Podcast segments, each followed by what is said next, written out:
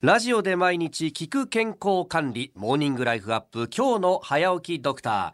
今週は都民の健康を守る東京都医師会会長の尾崎春夫さんをお招きいたしまして東京における医療のあり方の実際課題私たちとお医者さんとの関わり方を伺ってまいります。尾崎先生おはようございます。おはようございます。よろしくお願いいたします。よろしくお願いします。あのまず東京都医師会この組織ってどういう団体なんですか？まあ、東京都のはい。医療を良くするために、都民にいい医療を提供するために行政といろいろ働きかけたりですね、はい。ろんなことをして、ええ。一人の医師ではできないことでもみんなで集まってやれば協力してやれば、いろんなことができるという立場でいろいろ取り組んでいる。そういう組織です。よく地域医療っていうのがここのところこう新聞で出てくるじゃないですか、今直面してらっしゃる課題であるとかこういうことに取り組んでるよっていうのはどういうことがありますか？やはりあの皆さんもご存知かもしれませんが2025年問題って言いまして、はい。2025年には、えー段階の世代の方がですね、いわゆる後期高齢者になる、はい。そういう年が2025年なんですね。そですから2025年というところはですね、はい一つの大きな節目で日本社会全体がですねどんどん高齢化する。今、はい。超高齢社会なんですけどそれがさらにですね一歩進んだ段階に入るという年なんです。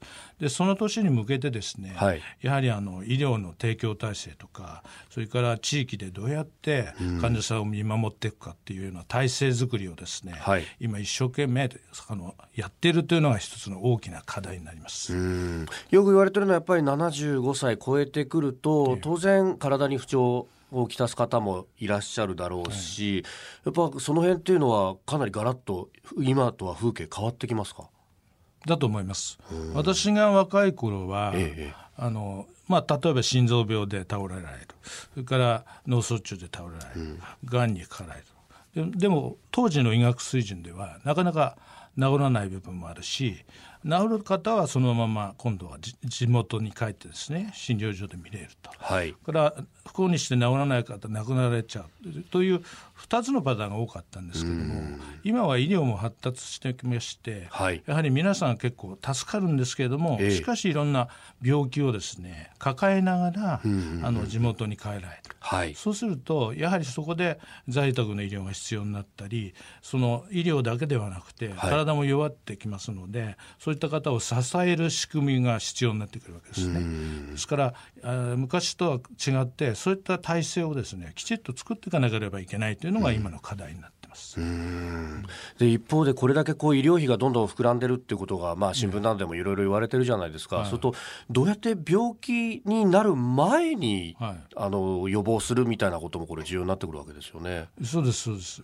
やはり病気を予防してあるいは体もだんだん弱ってきてあの介護のお世話にならないようにそちらも普段から運動したりきちっと食事をしたりとかいろんな取り組みによって予防していくとはい。いうことが非常に今後大事になってくるとそういう時代に今入ってるわけですね。ですから予防がおっしゃると非常に大事になってます。これお医者さんのやることってだから昔から比べたらだいぶ増えましたね。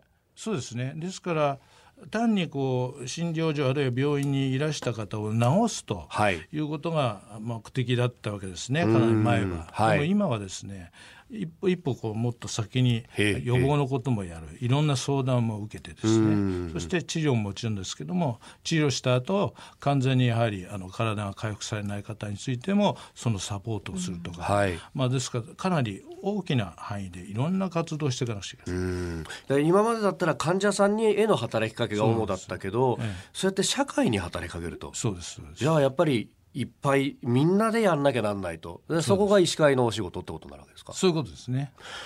あの明日からはですね、まあ、皆さんが今どんなことに取り組んでいるのか具体的な話もいろいろ伺っていきたいと思います、はい。え尾崎先生まず明日のお話テーマだけ、はい。えー教えていただければと思うんですがどんなことでしょう？そうですね。明日はですね、はいとりあえず受動喫煙っていうような話、はい。その実態とか害についてですね、ちょっとお話しできればと思います。はい、えー明日もよろしくお願いいたします、はい。